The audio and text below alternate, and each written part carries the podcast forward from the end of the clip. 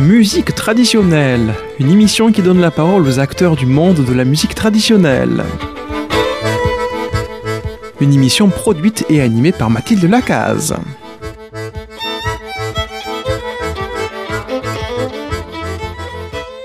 Chères auditrices et auditeurs de Radio Présence, euh, bonjour. Dans musique traditionnelle aujourd'hui, je reviens à Saint-Gilles-Bruxelles pour euh, être avec Koen Dont, qui va continuer à nous parler de sa vie dans la musique et plutôt dans la danse. Bonjour Koen. Bonjour Mathilde. Euh, nous aurons bien sûr Armand à la technique, euh, qui est à Figeac, mais euh, il peut nous écouter depuis Bruxelles. Nous allons commencer par un morceau du Sextet à claque. Euh, Je vous laisse présenter ce morceau, Koen. Oui, Trafic d'orgasme, c'est euh, c'est un voilà, c'est un classique, c'est une mazurka magnifique, euh, longue mais euh, mais très variée et euh, ouais, six jeunes musiciens talentueux, euh, c'est un plaisir pour danser dessus et pour l'écouter. Pour Trafic d'orgasme, c'est parti.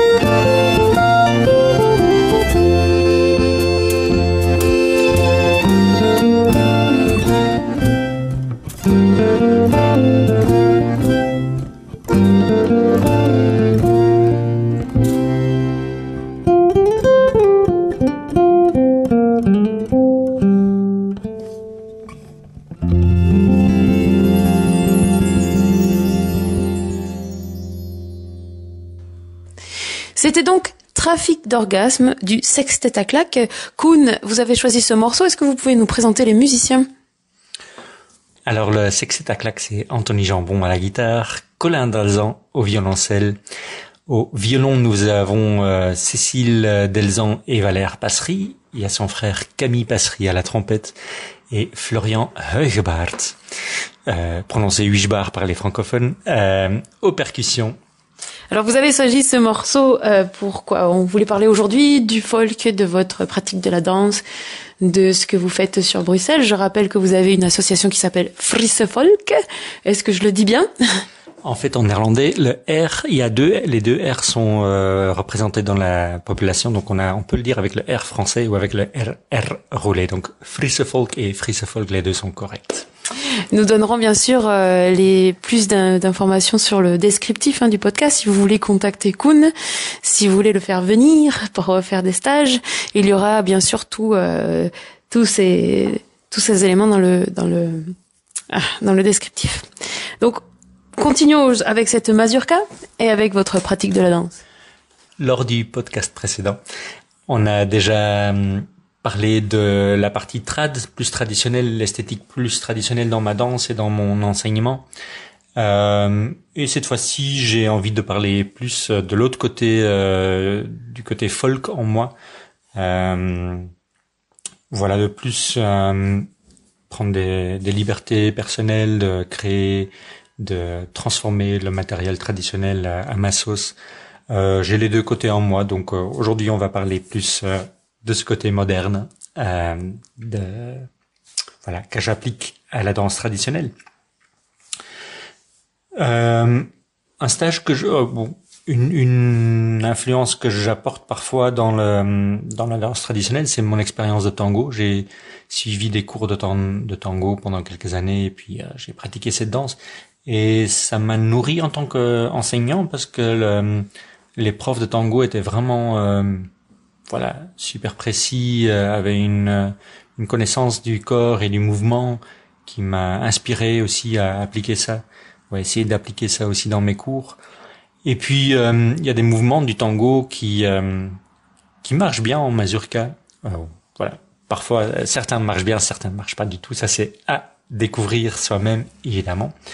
Et donc en improvisant, je suis tombé dessus. Je me suis rendu compte que je que je mettais des influences de tango, de techniques de tango dans ma danse. Après, mon but c'est pas de transformer la mazurka en euh, en tangurka, euh, tango et mazurka, mais de de juste euh, voilà profiter de de techniques, de travailler sur des techniques qui sont présentes en tango, d'une écoute particulière ou d'une d'une précision, une recherche de précision qu'il y a dans le milieu tango euh, qu'il n'y a pas toujours dans le milieu folk ou pas, pas tout le monde euh, a ça. Et ça m'intéresse beaucoup. C'est, euh, euh, j'ai, j'ai eu beaucoup de chance de, de rencontrer Laure Forest euh, en parlant de mélange de tango et de folk. C'est une, euh, une prof de danse, une danse, prof de tango à la base et depuis plusieurs années déjà prof de folk aussi, qui habite dans le sud de la France et on a fait des collaborations, on a donné des stages ensemble quelquefois les dernières années. Et cet été, on a organisé pour la première fois ensemble un stage d'une semaine en Drôme où on a donné, euh, voilà, on a enseigné des danses folk, du tango pur et aussi euh, le mélange entre les deux. Et on a quand même aussi donné un peu de danse strat pour équilibrer tout ça. On s'est beaucoup amusé. Mais est-ce que vous pensez que euh, par exemple, le fait justement, parce que les danses trad ou la musique très très trad, comme vous disiez, c'est pas forcément accessible à tout le monde. Est-ce que le fait de passer sur quelque chose d'un peu plus fusion n'attirerait pas certaines personnes qui auraient envie ensuite de, de venir à quelque chose d'un peu plus un peu plus trad, un peu plus euh, proche de la tradition? Euh, Oui, et je crois que euh, et j'applique ça dans, les stages pour débutants, dans les cours pour débutants.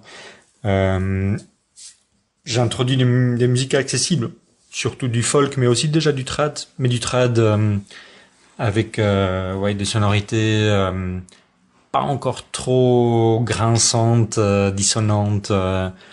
pour le début, mais je prépare le terrain rapidement après. C'est pour moi, c'est une méthode qui marche. Je, je, je suscite l'intérêt pour des choses moins accessibles en passant, en commençant d'abord par des versions un peu plus accessibles, peut-être.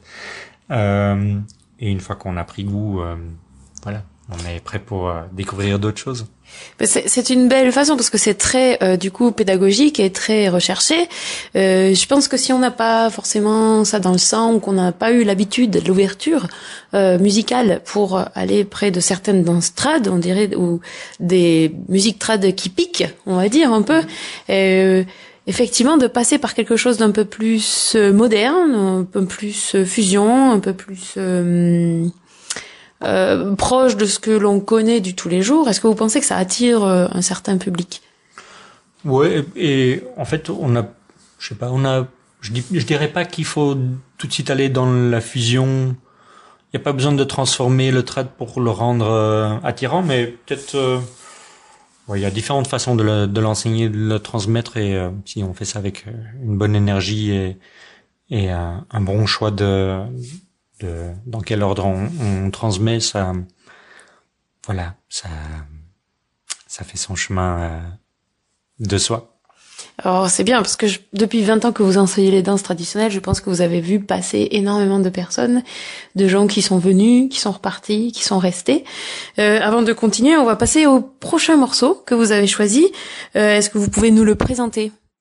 Juste, juste les, vous parlez des 20 ans de euh, de Felice Folk. J'ai euh, j'ai vu le week-end dernier à un festival en Belgique à Marcin euh, une fille qui avec qui a trouvé son compagnon dans le cours de danse il y a 19 ans et leur premier enfant a 17 ans maintenant. Donc le premier bébé, bébé Folk, on pourrait Fantastique. dire. ouais, c'était chouette. De, voilà, je me souvenais pas que c'était déjà. Voilà. Le prochain morceau, on va. Euh, partir encore sur un morceau assez folk euh, d'un groupe belge, un groupe flamand, euh, Wim Kleis et euh, Maarten de Combel, qui ensemble forment le groupe Geuse.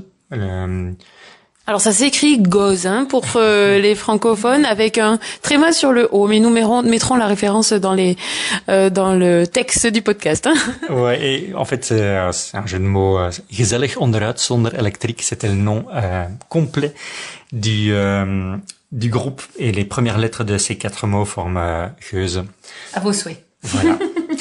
euh, Wim et Martin, Wim, euh, Wim Klaes et Martin de Campbell, des musiciens que j'apprécie beaucoup. Ils ont fait une super belle Scottish, très euh, très moderne, très euh, jazzy, layback. voilà, avec pas mal d'improvisation. J'apprécie beaucoup ça. Ah, c'est parti.